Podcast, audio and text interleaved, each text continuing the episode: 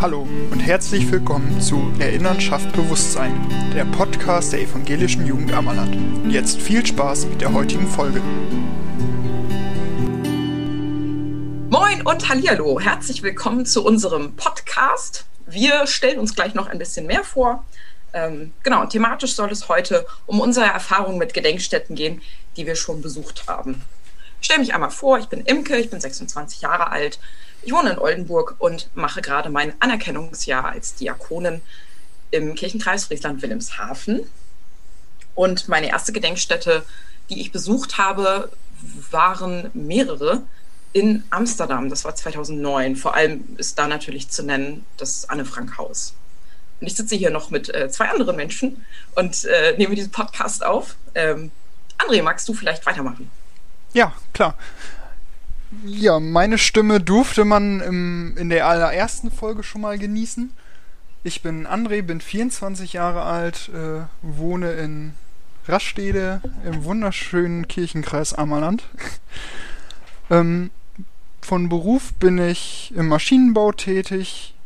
Genau. Und meine erste Gedenkstätte war Bergen-Belsen zusammen mit meiner Familie nach einem äh, Familienausflug sind wir ähm, an der Gedenkstätte vorbeigefahren, dort angehalten, sind ähm, durch die Dokumentation gegangen und ich war relativ jung, ähm, vielleicht zwölf oder dreizehn und das hat mich tatsächlich äh, sehr nachhaltig ähm, zum Schweigen gebracht für die Rest der Autofahrt, was vielleicht ja auch ganz gut sein kann.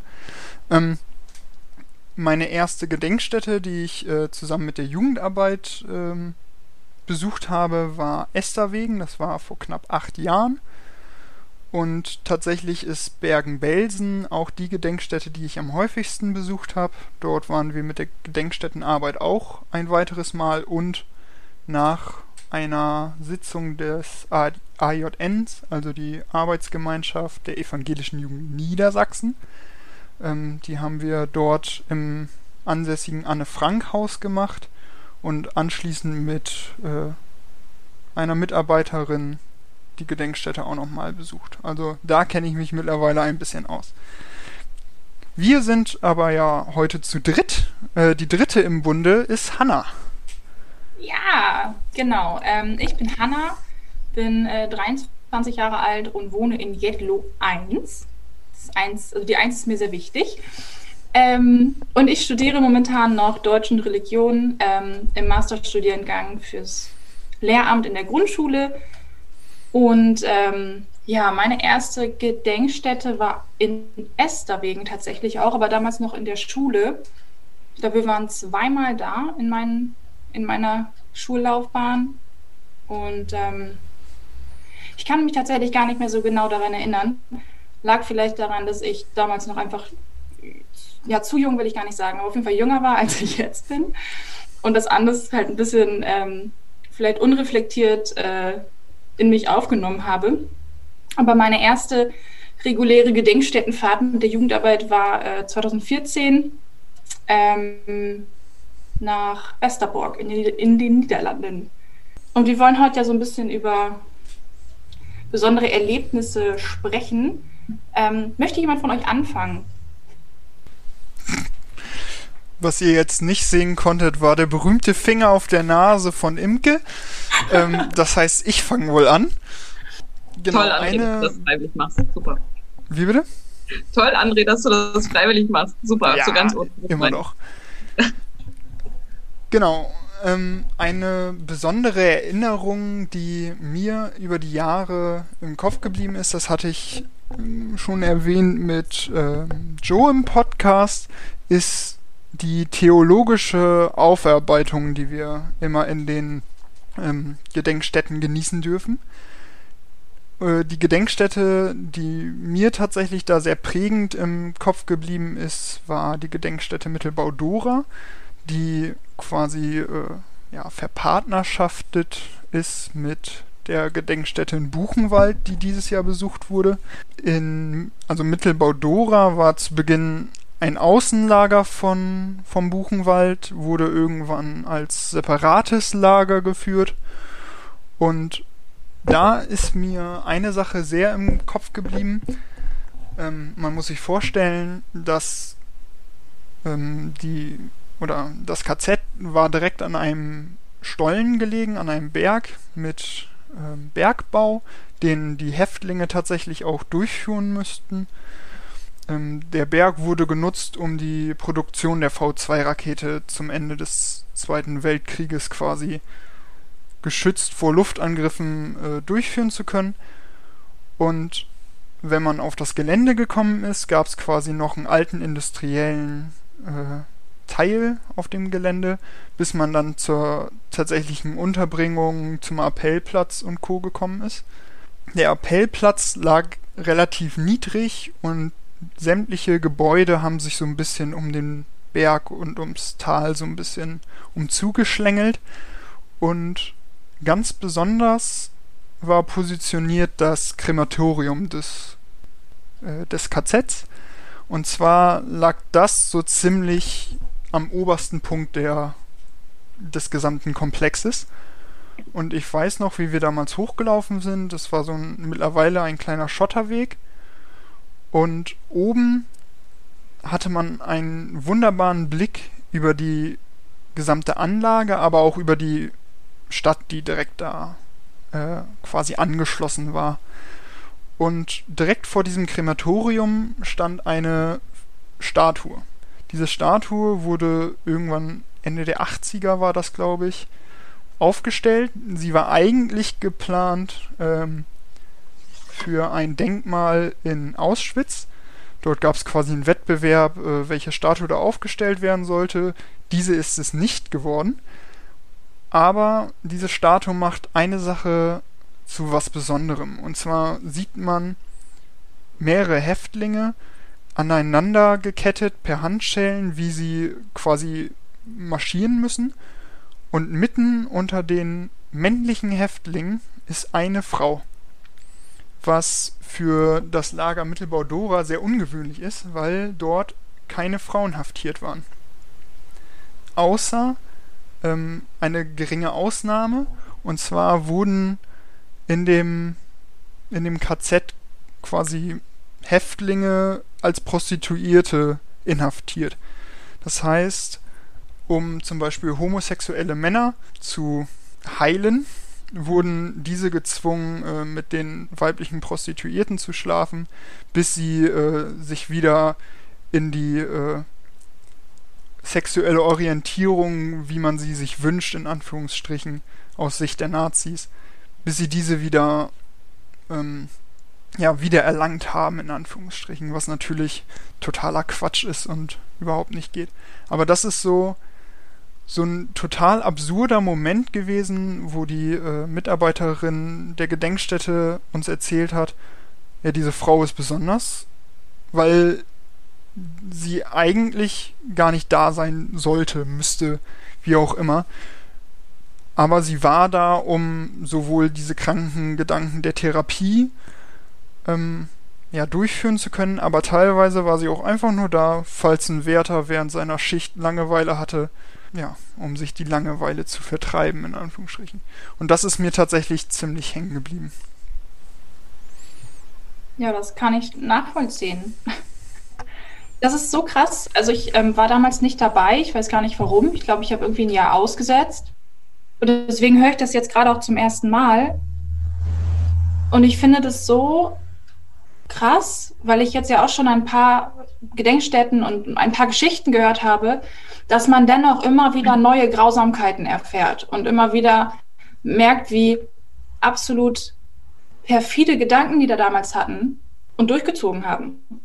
Ja, also das finde ich auch. Und ich weiß gar nicht, ob es wirklich stimmt, aber ich habe auch das Gefühl, gerade in den, in den letzten Gedenkstätten, die wir besucht haben, war immer wieder Thema, dass es Bordelle auf den, auf den Geländen gab. Ich glaube, bei, bei Buchenwald war es auch so. Mhm. Ähm, furchtbar. Also diese, diese Menschen, die dort sowieso am, am Rande des Wahnsinns quasi gelebt haben und am Rande des Möglichen irgendwie leben mussten oder überleben mussten, sowas dann irgendwie noch zu machen, das, das ist schon heftig. Also, ja. Ja, in Buchenwald, ähm, jetzt wo du es gerade sagst, da in der Ausstellung ähm, waren ja die Fotoalben auch. Ich weiß nicht, Imke, ob du dich erinnerst, aber da waren einige Fotoalben, die damals gemacht wurden, lagen da eben in der Ausstellung bereit. Und da war halt auch ein Fotoalbum aus dem Modell. Also da haben ja, ja, ja, ja, mhm, ja. Haben das Modell fotografiert und haben das eingeklebt. so als wäre das irgendwie, weiß ich nicht, die Villa des, äh, des Führers so. Also ah. komplett irre, dass das so als normales ja. äh, Freizeitetablissement irgendwie dargestellt wird. Ja, und vor allen Dingen ist das etwas, was man vielleicht zu allerletzt mit einem äh, Konzentrationslager irgendwie verbindet, so ein. Lusthaus. Mhm. Aber das war ein schrecklicher Teil, den es in fast jedem Lager gab. Äh, mein Ereignis liegt schon länger zurück ähm, und ähm, ist zu lokalisieren im, äh, in der Gedenkstätte in Esterwegen. Esterwegen ist äh, eine kleine Ortschaft in der Nähe von Papenburg, also am, am Küstenkanal. Ähm, da wo auch die Meierwerft ist, ähm, kennt man vielleicht. Ähm, also wirklich äh, JWD, ganz weit draußen. Wir sind da hingefahren, das weiß ich noch, und es war ja, also ich glaube, man fährt so 20, 30 Minuten vielleicht mit dem Auto hin, also echt nicht, echt nicht lange. Und ähm, kommt dann in so, ein, ja, in so eine kleine Ortschaft einfach, wo dann aber dieses riesige Lagertor prangt. Das haben sie tatsächlich auch entweder wieder aufgebaut, ich glaube, es wurde wieder aufgebaut, hm, Und, es, ist, ähm, es ist ein nachgestelltes Tor aus ja, riesigen, rostigen äh, Stahlplatten. Okay. Das, äh, da war ich mir gar nicht mehr so sicher. Ähm, genau, aber wird nicht mehr benutzt, dieser, dieser Eingang sozusagen ins, ins KZ, sondern man, man geht anders rein. Ähm, und ich war damals zweimal in Esterwegen, einmal ähm, mit einem Seminar was damals ähm, vom Landesjugendpfarramt, glaube ich, sogar angeboten wurde. Ähm, Spiritualität und Gedenkstättenarbeit hieß das. Und da bin ich ein bisschen neugierig geworden und dann habe ich mich da angemeldet und äh, bin mitgefahren. Das war total spannend, weil wir meditative Aspekte mit, mitgemacht haben. Also wir haben, wir sind gepilgert, wir sind, wir haben meditiert, ähm, aber wir sind halt auch in diese Gedenkstätte gegangen, haben da natürlich uns die Ausstellung angeschaut und die Dokumentation und ähm, ja, das, das Lagergelände ähm, angeschaut und hatten dann aber auch freie Zeit sozusagen auf dem Lagergelände, auch wenn es jetzt gerade komisch klingt. Ähm, und zwar sollten wir eine Stunde ähm, auf dem Lagergelände sein und nicht sprechen, nicht essen, nicht trinken, sondern einfach mal äh, nachfühlen sozusagen, was dieser Ort mit uns macht. Und ich weiß, dass das eine, eine ganz krasse Erfahrung war für mich und, und auch von den anderen zu hören, wo hält man sich auf im, im Bereich, wo die SS stationiert war mit ihren, mit ihren Hütten oder doch im, im Häftlingsbereich, ähm, vielleicht auf der großen Lagerstraße. Ähm, das war sehr, sehr spannend, weil ich auch die, die Gestaltung der Gedenkstätte sehr schön fand. Esterwegen ist umgeben von Moor. Ähm, vielleicht kennt man auch das Lied Wir sind die Moorsoldaten. Ähm, das ist im KZ Esterwegen entstanden.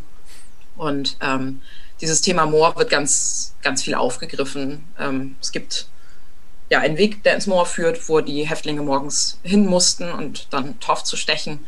Ähm, die Lagerstraße heute ist auch mit also in, in, so rostigen Farben gehalten, wie ganz vieles weitere auch auf dem Gelände, ähm, um diese Nähe zum Moor nochmal darzustellen. Und ja, einfach diese Zeit mal ohne, ohne Input zu bekommen, auf dem Gelände zu sein und einfach mal, mal wahrzunehmen. Das war, das war sehr, sehr spannend. Und äh, was wir auch gemacht haben, was ich auch sehr, sehr spannend fand, wenn man das Gelände der Gedenkstätte verlässt, also man ist äh, ne, noch auf dem Gedenkstättengelände, aber man geht aus der Gedenkstätte quasi raus, ähm, dann ist daneben ein Kloster. Und das fand ich sehr bemerkenswert. Ein, ein Kloster an, an diesem Ort, wo Menschen gestorben sind, wo Menschen Zwangsarbeit leisten mussten. Schwierig. Also möchte ich da leben? Und ähm, eine Schwester, die uns damals herumgeführt hat durch das Kloster, Schwester Veronika, ähm, sollte da leben. Sie ist eine von drei Mauritzer Franziskanerinnen und ähm, ja, lebt in diesem Kloster. Das Kloster ist geöffnet für die Öffentlichkeit, wenn man mal, wenn man, wenn man mal sagt, man braucht vielleicht mal eine Woche, ein Wochenende Zeit für sich, ein bisschen Ruhe, kann man ähm, dort einkehren und ähm, ja, ein bisschen die Ruhe genießen. Ähm, es gibt einen Andachtsraum, äh, und dieser Andachtsraum hat etwas ganz Besonderes, und zwar hat er ein, ein asymmetrisches Kreuz. Man stelle sich ein, ein Kreuz vor, so wie es auch in den Kirchen hängt, und ähm, man genau, man kennt es so. Und ähm, der, der Querbalken, der also horizontal läuft, ist nach entweder nach rechts oder nach links verlängert. Also ja, ist einfach länger, so als ein normales Kreuz. Ich finde das äh, gerade sehr schwierig zu beschreiben. Und dieses Kreuz besteht aus einem Baum, der damals im Zweiten Weltkrieg einen Granatensplitter abbekommen hat. Und man sieht die, die Wunde des Baumes, man sieht, wo dieser Granatensplitter auch immer noch drin sitzt. Ähm, und man sieht aber auch mit jedem, mit jedem Jahresring, der dazukommt, deswegen ist der Querbalken auch verlängert, ähm, die Wunde schließt sich und der Baum heilt. Und das fand ich ein ganz spannendes, spannendes Bild. Und wenn man das Ende dieses Querbalkens anschaut, dann ist der Baum tatsächlich wieder komplett geheilt. Er hat die Wunde überlebt und, und konnte weiter wachsen. Was ich finde, ist ein ganz starkes Bild, wenn man über Gedenkstätten und die Gräueltaten des Nationalsozialismus ähm, nachdenkt. Und ja, das, das war für mich ein Zeichen von, von Hoffnung. Also es war so ein, ja, so ein Ort voller Gegensätze einfach. Ne? Also auf der einen Seite diese, diese Gedenkstätte und dann dieses Kloster, wo diese Nonnen waren. Wir haben einen Tag mit ihnen oder für sie gearbeitet. Wir sollten Laub haken. Es hat total viel Spaß gemacht zu wissen, ne, man tut da was Gutes, man, man hilft den alten Damen noch ein bisschen. Und ähm, das war ein total schöner Tag, muss ich sagen. Und am Schluss haben wir alle noch einen, einen kleinen Segensband, ein kleines Segensband mitbekommen. Da stand der, der aaronitische Segen, also der Herr behüte dich und so weiter und so fort, ähm, auf, auf einem kleinen Band. Denn ähm, Schwester Veronika hat uns erzählt, dass in dieser Gedenkstätte oder in diesem Kloster vielmehr Menschen ein Segen mitgegeben wird, die danach in, in, eine, in ein Kriegsgebiet gehen von der Bundeswehr. Also was weiß ich, nach Afghanistan zum Beispiel. Und ähm, die bekommen dann auch alle so einen Segen. Und ich finde, das war, das fand ich auch sehr, sehr, sehr, sehr spannend und prägend, ähm, einen, einen Segen an diesem Ort zu bekommen. Auf der einen Seite sieht man, was Krieg anrichten kann, wie, wie furchtbar Krieg sein kann und alles, was damit zusammenhängt. Und auf der anderen Seite sind da diese drei Nonnen. Und die versuchen, ein bisschen Frieden in diese Welt zu bringen und ein bisschen die Welt ein bisschen schöner zu machen und aber einfach einfach da zu sein, wie sie gesagt hat. Wir haben sie natürlich gefragt, wie, wie, was, ist, was, was sehen Sie hier als Ihre Aufgabe in, in dieser Gedenkstätte oder an diesem besonderen Platz? Und sie hat gesagt, sie ist einfach da. Wenn Menschen trauern möchten, wenn Menschen das alles nicht verstehen und einfach einen kurzen Augenblick Ruhe brauchen, dann, dann, ist, dann ist sie einfach da. Und das fand ich eine ganz starke Person. Ich glaube, das war so die, die die stärkste Begegnung mit einer Person, die ich bei einer Gedenkstättenfahrt hatte. Und ist mir bis heute noch sehr, sehr präsent. Und das, ja, das war sehr, sehr schön auch zu sehen. Tatsächlich, als du anfingst, das Kloster zu beschreiben und du gesagt hast, ein asymmetrisches Kreuz. Ich hatte sofort das Kreuz vor Augen mit dem Granatensplitter drinne. Also ich war, wie gesagt, 2012 mit in der Gedenkstätte und ich hatte sofort dieses Kreuz vor Augen. Also es ist wirklich ein sehr einprägendes Bild. Ja, also ich finde, ne, es gibt ja viele, viele Kreuze auch in Kirchen, wo dann der gekreuzigte Jesus noch, noch dran hängt, sozusagen. Und es braucht nicht immer einen Jesus. Es reicht auch so ein, so ein Granatensplitter einfach. Ich finde, das zeigt auch gut Tod und Auferstehung. Definitiv.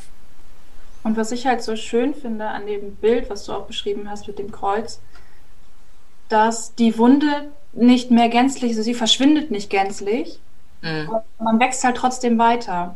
Weil da besteht für mich immer die Gefahr, wenn man sich mit ähm, den Gräueltaten des Nationalsozialismus auseinandersetzt, dass man leicht in so eine Verdrängungshaltung kommt und das irgendwie alles gar nicht wahrhaben will oder wahrhaben kann. Aber daran sieht man halt, dass es trotzdem da ist, auch wenn man sich heute schon weiterentwickelt hat und vielleicht nicht jeden Tag mehr dran denkt, um Gottes Willen. Also das sollte man ja überhaupt gar nicht tun. Aber es ist halt da.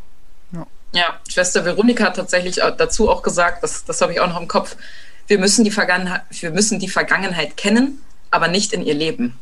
Mhm. Das fand ich, ja, sehr treffend. Sehr, sehr, sehr kluge Worte. Ja, dann ähm, wollen wir weitergehen? Ja. Okay. Dann berichte ich mal von meinem Erlebnis. Ähm, und zwar spielte es sich ab in Westerborg. Es war so auch meine, nenne ich meine erste Gedenkstätte. Das war ja Esterwegen mit der Schule, aber das war halt das erste Mal eine Gedenkstätte besuchen außerhalb dieses geschützten Rahmen Schule. Das war für mich, zumindest jetzt rückblickend, ich weiß nicht, ob ich es damals auch schon so wahrgenommen habe, echt was anderes, weil ich das auch aus eigenen Stücken gemacht habe. Ich wurde nicht, also ich wurde auch damals in der Schule nicht gezwungen mitzukommen. Ich habe das gerne gemacht, aber es ist halt immer noch was anderes, ob man das wirklich aus freiwilligen Stücken macht. Und ähm, ich wusste deswegen damals auch nicht wirklich, was mich überhaupt erwartet.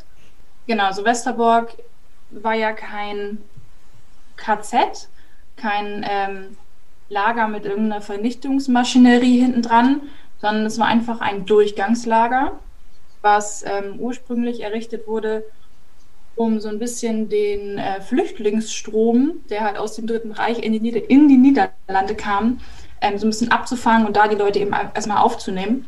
Wurde dann aber irgendwann von, den, von der Wehrmacht übernommen und als so ein Lager weitergeführt. Später, als das Lager halt immer voller wurde, begannen dann die ersten Deportationen in verschiedene Vernichtungslager, unter anderem halt auch in, ähm, nach Auschwitz-Birkenau. Da das eben kein richtiges Vernichtungslager war, sah der Lageralltag da auch ganz anders aus. Also es wurde so ein bisschen mit Taktik gespielt, damit die Häftlinge im ruhig blieben und sich äh, gegen die kommende Deportation nicht wirklich sträuben. Ähm, deswegen wurde denen das Leben so ein bisschen ja so schön wie möglich gemacht. Irgendwie.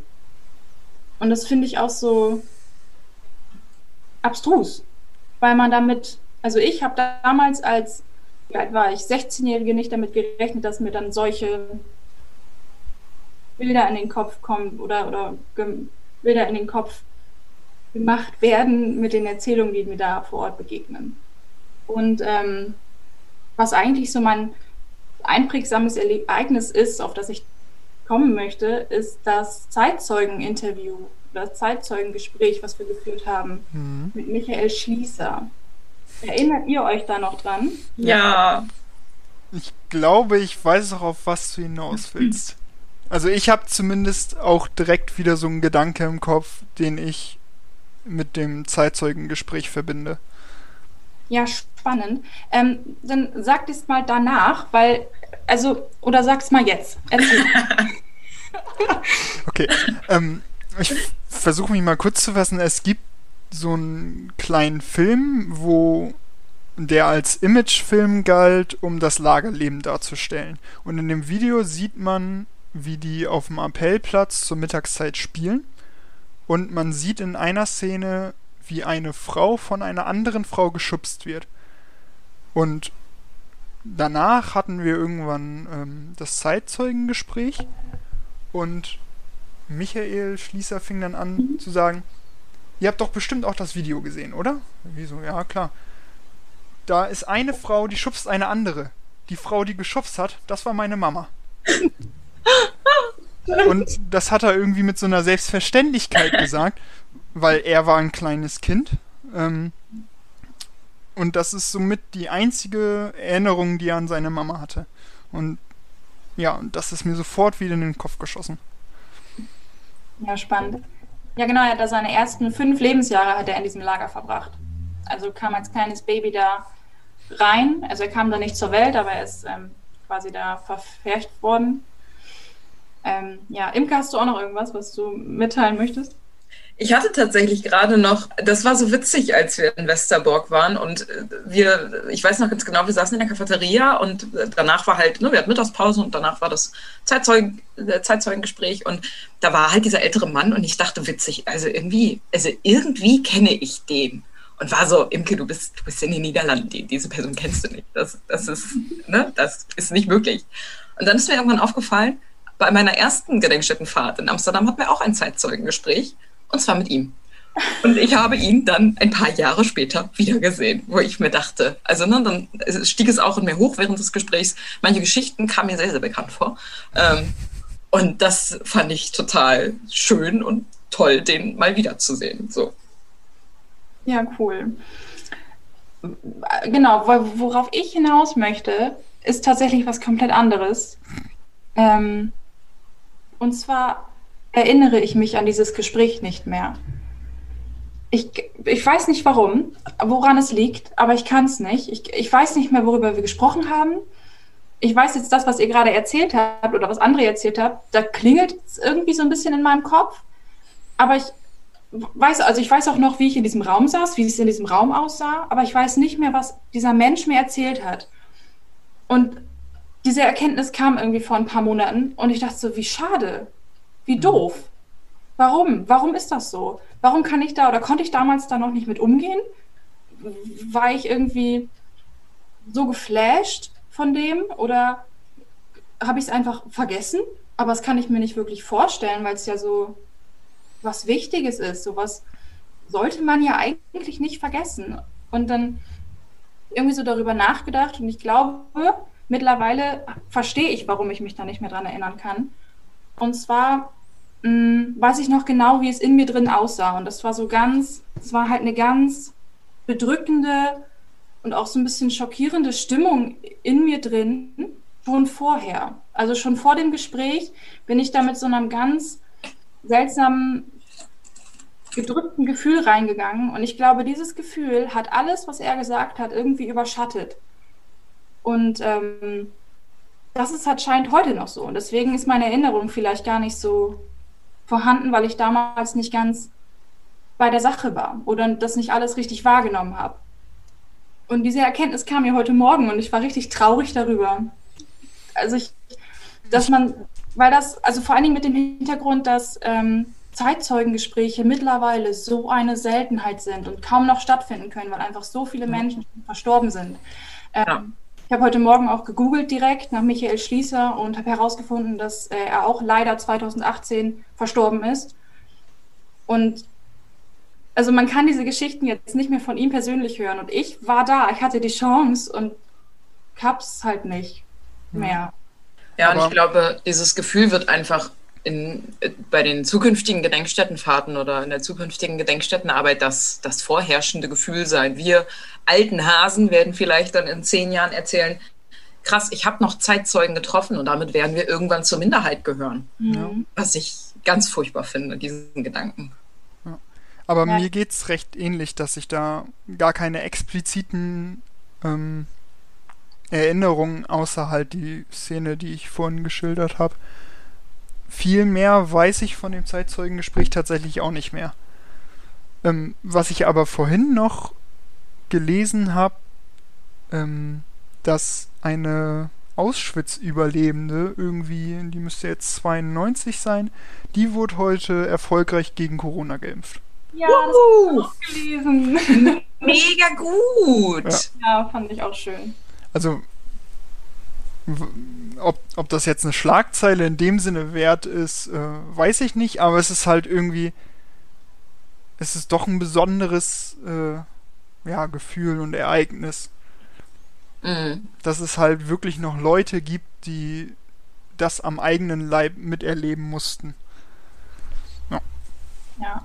Vor allen Dingen ähm, der Michael Schließer, wie gesagt, der war halt mega jung. Also der hat da seine ersten fünf Lebensjahre verbracht und ähm, hat dementsprechend auch schon das nur, nur in Anführungsstrichen durch die Augen eines Kindes sehen können. Und das ist ja nochmal was komplett anderes, weil die Kinderwahrnehmung ja auch irgendwie anders ist als die eines Erwachsenen und Dinge anders verarbeitet und anders wahrnimmt.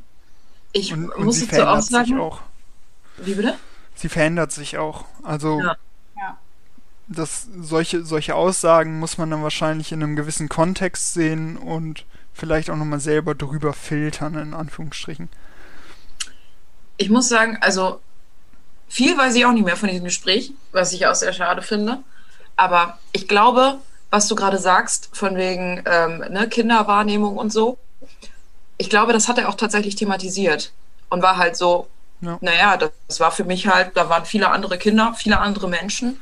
Da waren dann so andere Menschen in Uniform und ne, so, dann ne, wir konnten tagsüber Fußball spielen, es gab komisches Essen, so nach dem Motto. Mhm. Ähm, ich meine, das hat er auch selber erzählt, dass er oder dass es für ihn, ja, wie wir schon gesagt haben, gar nicht so die krasse Erfahrung war, weil er gar nicht mehr oder weil er einfach nicht wusste, dass gerade seine, seine Menschenrechte verletzt werden und dass das alles gerade furchtbar, furchtbar, furchtbar ungerecht ist, was da Ja, passiert. für ihn war es selbstverständlich. Er kannte nichts Ja. anderes.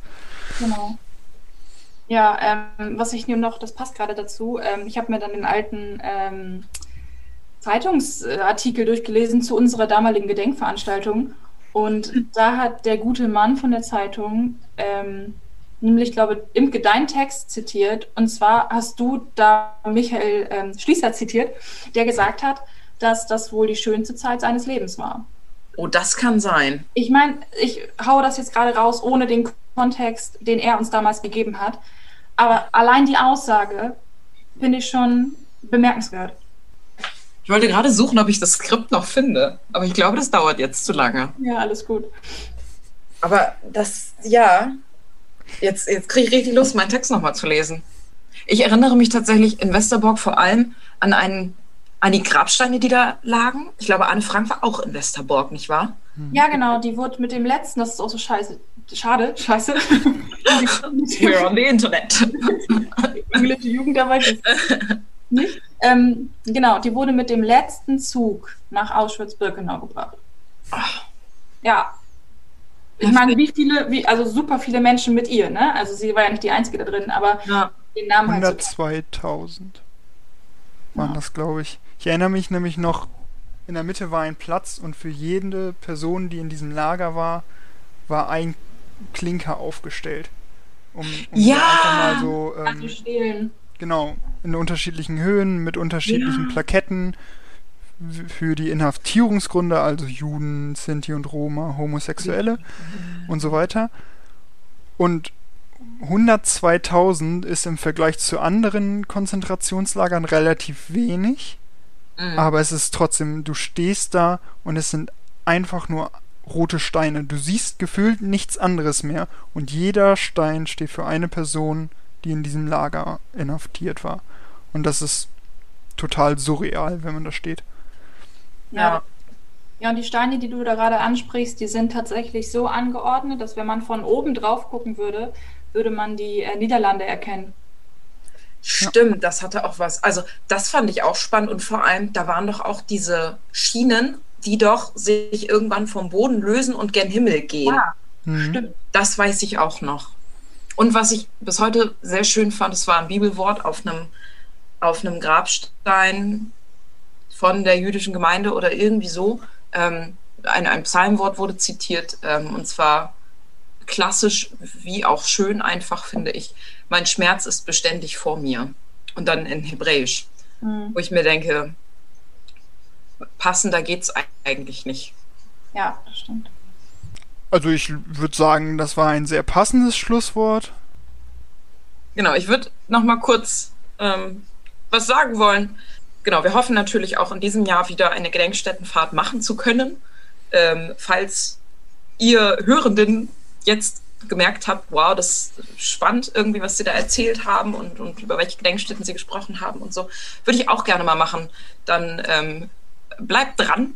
Wir lassen von uns hören und ähm, ihr könnt uns natürlich auch oder die, die Macher von diesem Podcast, MacherInnen von diesem Podcast, Entschuldigung, ähm, natürlich auch anschreiben, wenn ihr irgendwie sagt, boah, jetzt habe ich richtig Lust bekommen und ähm, da will ich mal mitmachen. So, ähm, dann schreibt uns einfach. Und wenn ihr jetzt, wir haben ja gar nicht so viel über Buchenwald tatsächlich gesprochen, wenn ihr aber sagt, ach, die Gedenkstätte besonders interessiert mich aber noch, dann haben wir noch eine kleine Filmempfehlung für euch und zwar der Film Nackt unter Wölfen aus dem Jahr 2015. Ich habe hier gerade so einen kleinen Plot vorliegen sozusagen, den würde ich einfach mal kurz vorlesen. Und zwar lautet der wie folgt. Im März 1945 wird ein dreijähriges jüdisches Kind in das KZ Buchenwald geschmuggelt. Eine Widerstandsbewegung um André Höfel macht es sich fortan zur Aufgabe, den Jungen um jeden Preis vor den Nazis zu beschützen. Während die Aufseher das KZ durchkämmen und dabei auch nicht vor immer brutaleren Übergriffen zurückschrecken, verstecken die Häftlinge, die teilweise nur widerwillig, teilweise auch mit größten Bedenken sich beteiligen, das Kleinkind an wechselnden Orten innerhalb des Lagers und setzen sich damit selbst großen Risiken aus. Doch sie gewinnen dabei die Hoffnung, dass ihre Gefangenschaft in der Hölle auf Erden wenigstens etwas bringt. Für jeden, der vielleicht noch mal selbst sehen möchte, wie Buchenwald eigentlich aussieht, wie das Lager da so aussieht. Ähm, hinfahren ist ja jetzt gerade eher schwierig. Ähm, eine kleine Filmempfehlung von uns. Genau, Leute, die ihn schon gesehen haben, sagen auch, er ist sehr gut. Also. Also ah. ihr quasi? Ja, genau. ja, und dann würde ich sagen, das war unsere Folge über prägende Ereignisse in Gedenkstätten. Vielen Dank fürs Zuhören. Vielen Dank, dass wir alle uns miteinander unterhalten konnten. Ein, ein schöner Austausch. Ich fand es sehr, sehr spannend. Ja, definitiv. Ja, es war und, sehr schön mit euch. Ja, dann verabschieden wir uns und hören oder sehen uns bestimmt alle irgendwann mal wieder. Ja. Tschüss. Tschüss. Danke für das Hören dieser Folge. Wer jetzt noch Lust hat, sich mehr mit dem Thema auseinanderzusetzen, darf gerne zu unserer Denkveranstaltung am 11. April kommen. Alle Infos findet ihr auf den Social Media Kanälen der EO.